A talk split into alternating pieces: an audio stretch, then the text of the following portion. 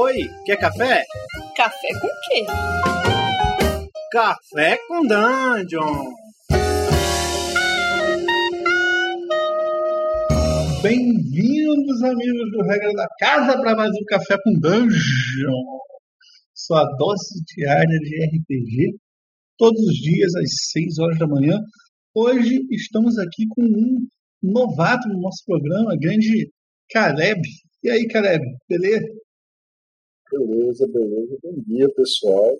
Aqui fazendo o meu cafezinho expresso, que eu sei que o Carlos adora, bombeando em homenagem a ele.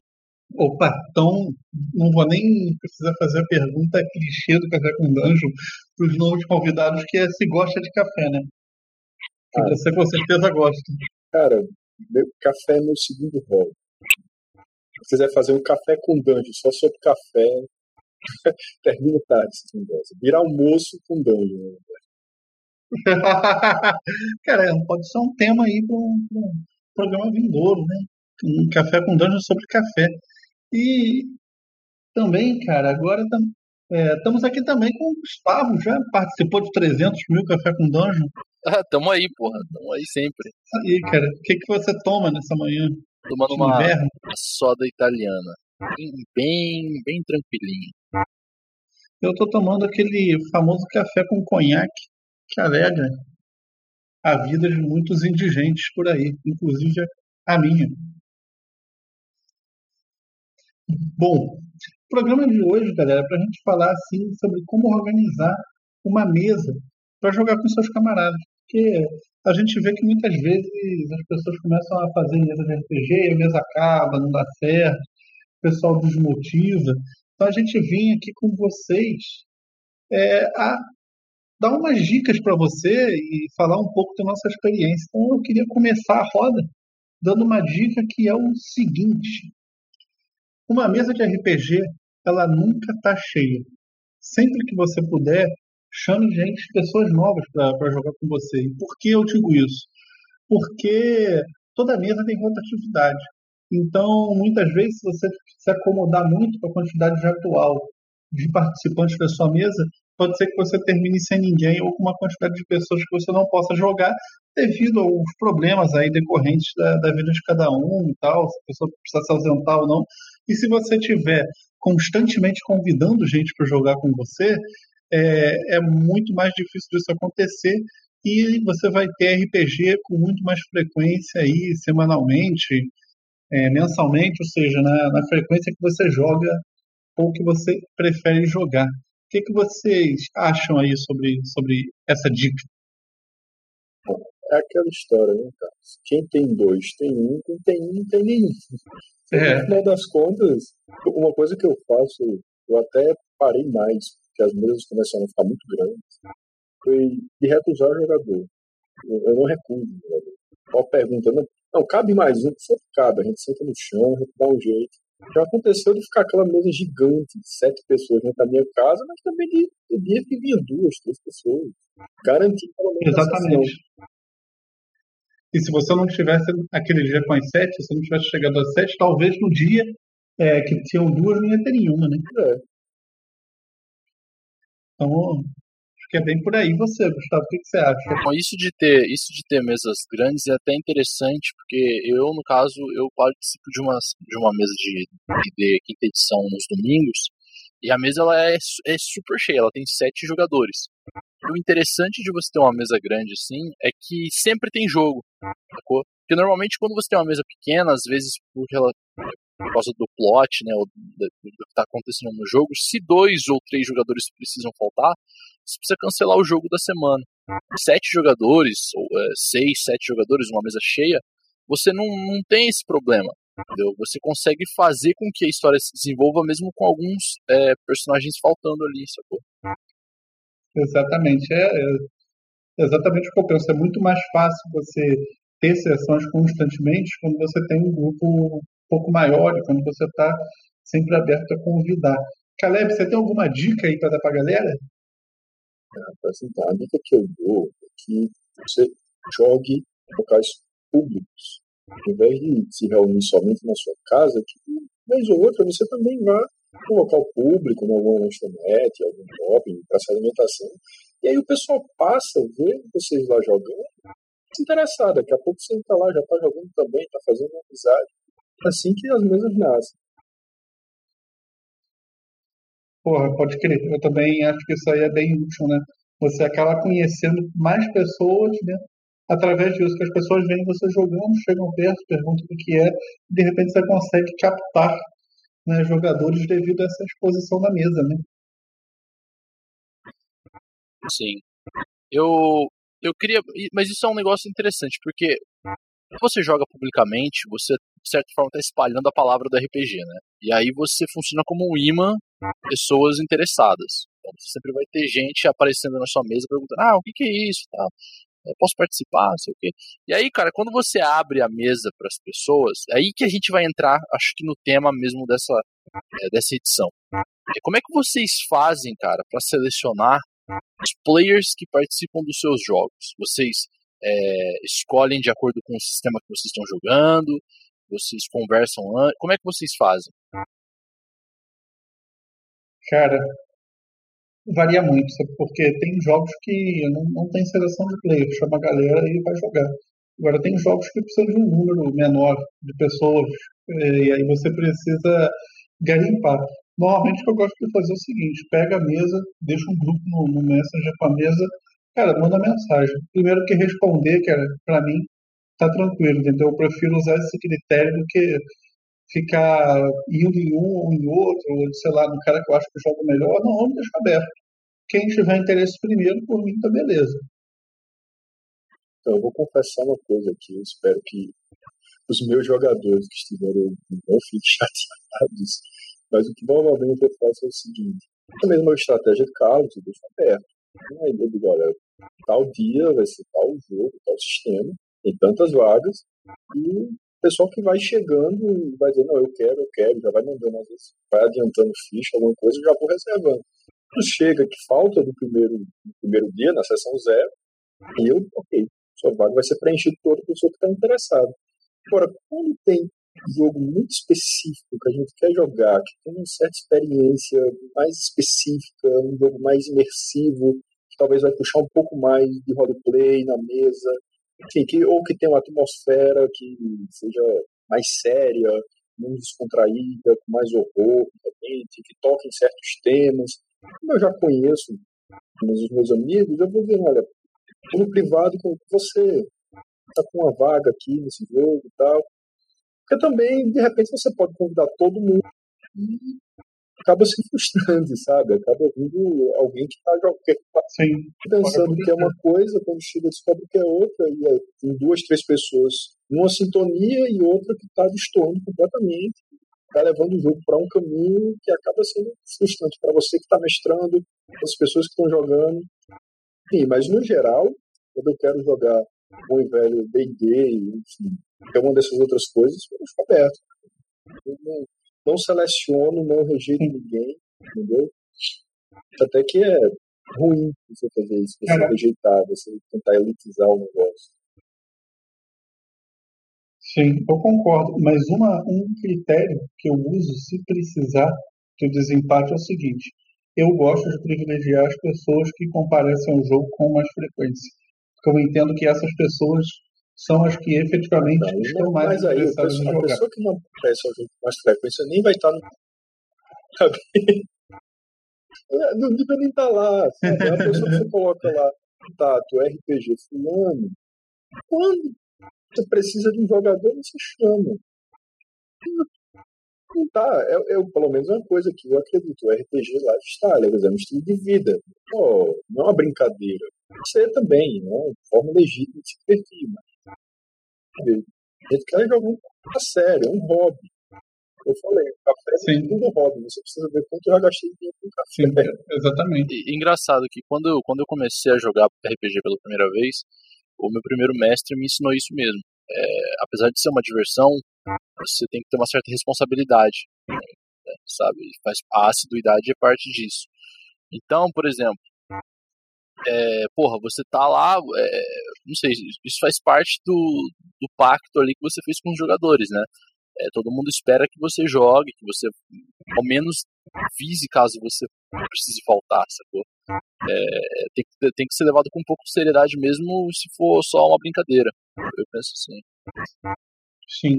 Na, na, por exemplo, falando aí da minha experiência, até da criação aí do Regra da Casa, é, a gente tinha uma mesa de, de, de, RPG. Antes do Regra da Casa, antes da gente ter a mesa presencial streamada, isso era uma mesa que a gente jogava entre amigos. E aí, cara, tinha no nosso grupo aí de, de Facebook da, da mesa, no, no nosso chat, que é, se bobear devia ter umas seis, sete pessoas, mas muitas noites é, o jogo foi eu, Balbi e Ramon Mineiro. Porque as outras pessoas, às vezes, ou não tinham né, a mesma disponibilidade de tempo que a gente tinha, ou então até não estava no humor de jogar mesmo. Então acabou que muitas noites ficávamos nós três aí, três viciados, e, e a gente é o que fazia o negócio ser assíduo mesmo. Então, até quando a gente escolher jogo, esse tipo de coisa, a gente sempre pensava mais no, nos nossos gostos, porque afinal de contas é a gente que, que ia estar tá lá. Né? Com esse tipo de experiência acaba sendo natural. E cria um laço afetivo de amizade com os mais frequentes que você vai começar a se perguntar por que outras pessoas, para que se aqui três, quatro, cinco pessoas que estão vindo com muita frequência, que estão mostrando interesse, que a gente acaba criando um laço de amizade. Como você convida outras pessoas quando não? Aí eu digo, não rejeito ninguém. Sim. Mas convido outras pessoas para somar na mesa, não para acabar atrapalhando ou, ou, desvirtuando aquele pequeno espírito de amizade, de, de companheirismo que já se firmou.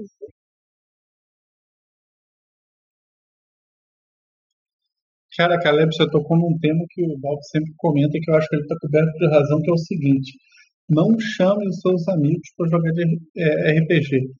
Transforme as pessoas que jogam RPG com você nos seus amigos. Porque muitas vezes nós temos amigos que não gostam de RPG, é por isso que eles vão deixar de ser amigos nossos. E aí, às vezes, está sujeito a gente ficar chamando essas pessoas e tal, meio que forçando a barra, sem querer, é claro, para essas pessoas jogarem, no fim das contas elas não curtem isso aí. Então é importante você fazer amizades dentro do meio do RPG e não ficar tentando converter seus amigos de fora do RPG a qualquer custo. Não é à toa que ele é pastor do culto. Quero dar cá palavras de sabedoria. é, eu, eu, eu, escrevi um ensaio, uma tentativa de mostrar para alguns amigos e a parte do RPG que não jogam RPG, que era essa loucura que eu fazia uma vez por semana no mínimo. Para tentar mostrar para eles, oh, isso aqui é legal. Final das contas, convenci alguns a, a, jogar, embora que até hoje não consegui marcar nada, mas eu concordo com ele. É, transforme as pessoas. E você joga em seus amigos. E isso vai acabar sendo algo natural. Essa a beleza do RPG. Faz muitos amigos os nossos amigos, entende? já tínhamos antes de jogar concordo em gênero grau. Uma coisa também que eu acho é o seguinte, é, para você ter uma mesa com uma, uma grande longevidade, é, eu acho que é interessante observar a seguinte coisa. Jogar uma campanha de um jogo só durante muitos anos, eu acho que muitas vezes é o sonho, ou é a vontade de muita gente que joga RPG. Só que nem todas as pessoas conseguem ter muita longevidade fazendo a mesma coisa.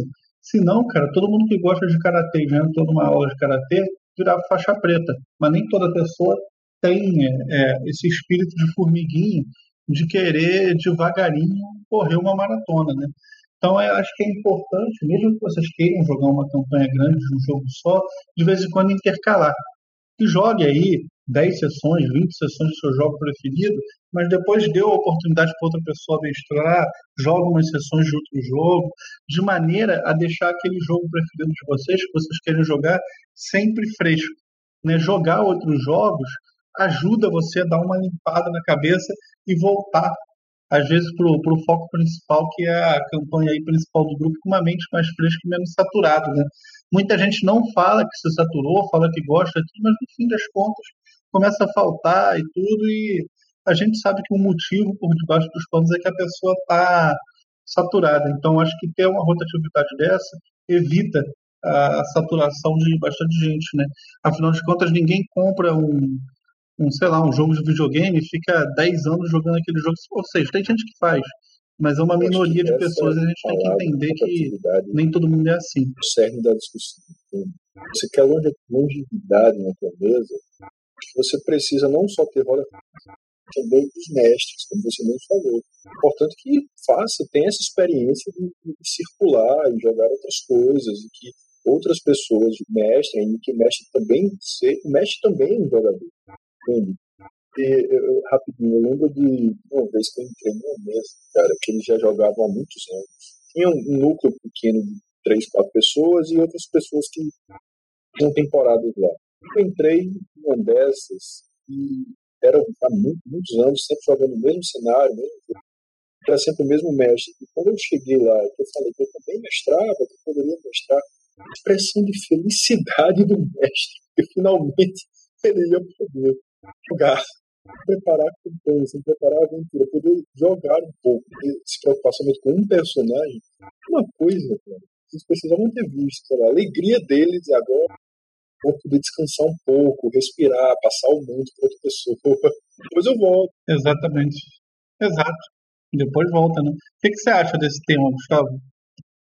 Eu acho, eu não só concordo, como eu trouxe ele para a minha realidade aqui, né?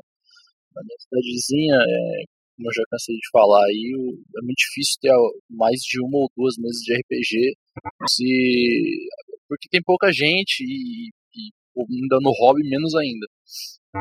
E na minha mesa de domingo, que é presencial, o pessoal tá jogando uma campanha de D&D quinta edição e eles adoram, saca? É, é uma molecada que tá acostumada, já vem da escola da 3.5, então tá acostumada com campanhas muito longas. Só que eu, eu, eu depois que eu vi o que vocês fizeram no, no Regra da Casa e comentaram aqui, eu achei interessante levar isso pra lá. E aí o pessoal adotou a ideia, entendeu? É, o mestre, ele, uma vez ou outra assim, durante o ano, ele pausa a campanha e aí quem quiser trazer algum sistema para mestrar, fica à vontade. É, foi assim que eu mestrei é, dois jogos de Lamentations para eles, né? A gente jogou Uhum. Blue Rose, jogou uma série de outros jogos. Interessante. E como foi a receptividade da galera do grupo a essa ideia? Assim, O pessoal gostou porque assim, todo mundo e- e- eles acompanham notícias de RPG e aí a galera Uhum. sempre hypa com alguma coisa. E fica aquilo, né? Uhum. Pô, eu quero mestrar isso, pô, a gente podia jogar isso. E se a gente faz, fica trocando essa ideia na mesa antes do jogo, é, na presença do mestre, sabendo que não vai haver uma pausa na campanha, o mestre pode acabar desanimando de, de, de mestrar, sabe? Porque, sei lá, acha que todo mundo tá desanimado da campanha, acha que não tá mais afim de jogar. Aí ele acaba abrindo essa, essa brecha para que todo mundo possa na- mestrar um jogo diferente. E isso acaba, acaba meio que melhorando, acho que, a visão dos, dos jogadores em relação à, à campanha deles. Sabe? ah, massa. Porra. Isso daí, então, bom, pelo menos nos nossos casos aqui, né, no seu, no meu e no do Caleb, então significa que essa técnica de, de, de oscilar jogos parece, parece uma boa técnica, né? Não digo nem É, técnica, mas uma boa prática. Né? para vocês, há, há alguns anos que eu não tenho uma campanha duradoura, assim, dois, três anos. O que a gente faz aqui, pelo menos, ó, o grupo, o grupo atual, ele é, e nós fazemos aqui, é, é, jogamos um, um jogo, tem uma quantidade X de sessões, e, mas que no final ele pode ter esse potencial de continuar, não é uma experiência fechada de três sessões só e no final acaba. E gente- o que, é que a gente quer fazer. Eu falo, olha, gostei, valeu a pena, vamos daqui a dois, três meses voltar para a segunda temporada, ou ano que vem, dependendo do cronograma, gente organiza tudo direitinho, fatiia os jogos que a gente quer no começo do ano. Todo mundo que quer propor alguma coisa na roda, a gente escolhe, deu tudo, faz uma agendazinha do semestre, vai jogando aquilo ao longo do semestre. E é bom também, como é um grupo grande, que cada um vai juntando um jogo que tem mais interesse. No final do semestre, a gente vê, olha, esse aqui foi mais legal, esse aqui é um jogo que eu acho que já, já deu o que tinha que dar pra gente. Sim. Aqueles que mais interessam acabam sendo renovados para uma segunda temporada, por assim Sim. Cara, uma coisa que é, eu acho também, dentro ainda desse tema, claro, sem, sem fugir muito, mas para deixar mais claro ainda, que eu acho que ajuda é a rotatividade de mestre. pelo menos na nossa mesa, é, aqui no Regra da Casa, depois que todo mundo é, teve a oportunidade de mestrar, e todo mundo que está jogando a mesa já mestrou, é, os jogos começaram a, a, a, a, como é que eu posso dizer, a proceder, né, a seguir com muito mais harmonia, porque você entende, você está na, na pele do outro, você sabe o que é mestrar um jogo, é o que é bom de mestrar, o que é difícil, o que é bom de jogar, o que é difícil de jogar, e aí isso daí é, é muito, uma coisa que eu acho muito, muito, muito proveitosa. Né? Todo mundo se dá, da mesa se dá a oportunidade de mestrar e jogar. Né? E para o cara, aquele cara que é mestre o tempo todo também, que só mestre, só mestre, só mestre, é muito importante para esse cara também, é, que outra pessoa mestre, que ele jogue o jogo de outra pessoa também, para mesmo para você se botar na pele do jogador, para você se botar na pele dos outros, para você se reavaliar, ver como é que a outra pessoa conduz uma partida, é, ou como uma pessoa jogaria determinada situação quando você, tá mestrando, quando você não está mestrando. Então, acho que ajuda muito essa rotatividade de mestre. Tem muita gente que acha que é um, um, um tabu quase mestrar, que é uma coisa super complexa, mas, por exemplo, no Regra da Casa, desde sempre a gente incentivou todo mundo a mestrar, disse que era simples, o pessoal que já mestrava ajudou, e todo mundo foi mestrando. Então eu acho que é desmistificar a mestragem para todo mundo da mesa. Eu acho que isso é super importante. Entendeu? Que só, só é mestre. A pessoa que diz, eu só sou, eu só sou mestre. Mestrar, eu sou... mas eu vejo tolice. Só é mestre aquele que tem vários outros mestres. Entende? Poxa, coisa mais legal do que você ter seus amigos de RPG, as outras pessoas mestrando para você, é você se colocar, como você mesmo disse, na pele do outro melhor, é uma aprendizagem muito forte, entendeu? que não tem livro no mundo que te ensine que você vai aprender na prática. Se colocar na pele de, de outro jogador e ter essa experiência de alguém mestrar para você. Depois você voltar com essa bagagem, o jogo é outro, flui, você mesmo diz, flui muito melhor.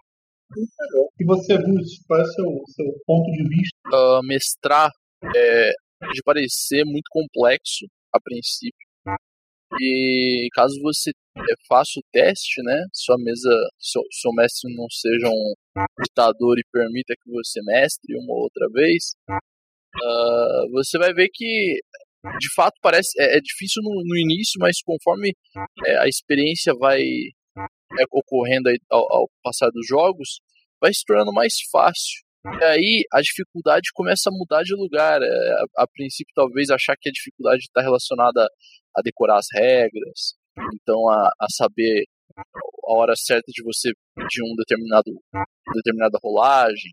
Esse tipo de dificuldade ele, ele migra, começa a se tornar mais fácil e passa a ser mais difícil você conseguir aumentar a qualidade do seu jogo, eu acho.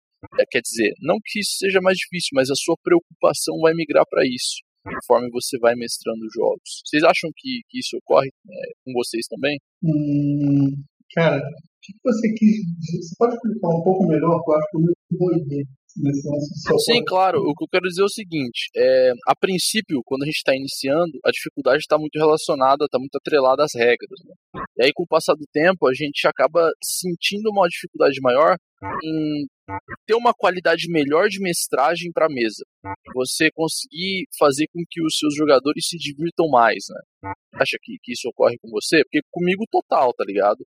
Quando eu comecei a mestrar, entendeu? Quando eu comecei a mestrar, ah, eu sempre tive problema com isso. Porra, será que eu vou conseguir decorar a regra tal? Será que, será que eu não vou fazer cagada na hora? Hoje em dia eu já não, não penso mais isso. Eu, eu tento pensar em técnicas, porra, como que eu vou conseguir fazer esse jogo ser divertido para todo mundo, sabe? Cara, é total verdade. Por exemplo, esse Urban Shadows aí que vai começar no Regra da Casa, inclusive vocês vão jogar na Urban Shadows, não, desculpa, Blazing the Dark, inclusive vocês vão jogar aí a sessão zero no quinta. Cara, o jogo, ele não existe muito bem como fazer prep esse jogo. Né? Você tem que pegar tudo quanto é coisa que impulso do jogador. Mas é, isso não significa, na minha opinião, que não tem uma pré oficial. Sei lá, eu estou criando uma rede de contato, fazendo um fluxo para tentar trazer vida ao mundo. Né? Eu tô, minha preocupação agora, atual com esse jogo, não é a regra do jogo, nem nada disso, é como deixar esse mundo vivo e, e trazer os conflitos inerentes a esse, mundo à tona de uma maneira natural, sem eu precisar artificialmente é, apontar aquilo para os jogadores. Os jogadores vão cavando ali e descobrindo as merdas, entendeu? Então, é, é, a minha preocupação maior sempre é dar vida ao ambiente, deixar aquilo ali vivo, deixar aquilo ali bonito. É, porque eu, por exemplo, sou uma pessoa que eu não gosto de mestrar é, a famosa história, né? Fazer ah, é, é uma historinha minha. Isso é RPG? Eu, eu jogo, eu como mestre, isso é RPG. vai acontecer também. é, é, perfeito. Eu como mestre, eu jogo para ver o que vai acontecer, entendeu? Eu preparo o vídeo, eu preparo, eu tenho uma ideia de como dar vida ao vídeo, mas para mim, quem manda na história é o jogador. E eu, é, o que eu tenho para mim como desafio é, de mestragem, coisas que eu quero melhorar na mestragem tudo, é cada vez preparar menos e cada vez me envolver menos com esse negócio de história, quero distância desse negócio de história. Eu quero pro, é, botar a galera na mesa e que os jogadores saiam é, é, fazendo aquilo que eles querem, aquilo ali vai gerando treta, vai gerando história, vai amigrando o mundo, entendeu? Que eu, como mestre, cada vez mais eu quero ser um árbitro e cada vez menos eu quero ser um escritor. Para mim, o, o ápice da mestragem é quando você já tem zero de escritura, porque gente que é mestre escritor, é, eu não gosto de jogar esses jogos e não gostaria que meus jogadores jogassem. Tem gente que gosta, não tenho nada contra, cada um dentro do seu quadrado, mas é, é de bom já menos gosto de jogar RPG. Primeiro eu vou começar a defender, porque eu sou bem de mestre de RPG. Difícil não tem nada a ver com o outro. Você separar.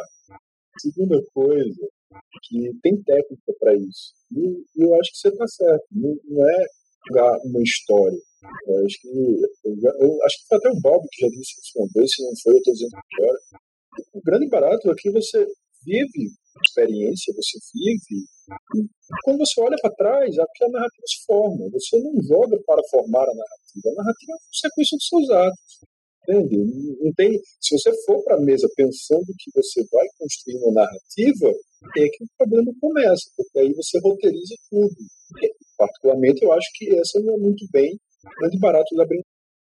Narrativa se constrói em consequência dos atos do, dos personagens, do universo, do cenário, dos NPCs. Em consequência natural, se forma a narrativa. A narrativa não vem a priori, ela vem Quando se olha para trás, nós vivemos essas experiências e elas amarram e contam, podem, ou melhor, melhor dizendo, podem contar uma história. Né? Mas sempre pode contar, se a história é boa ou ruim, isso é outra história.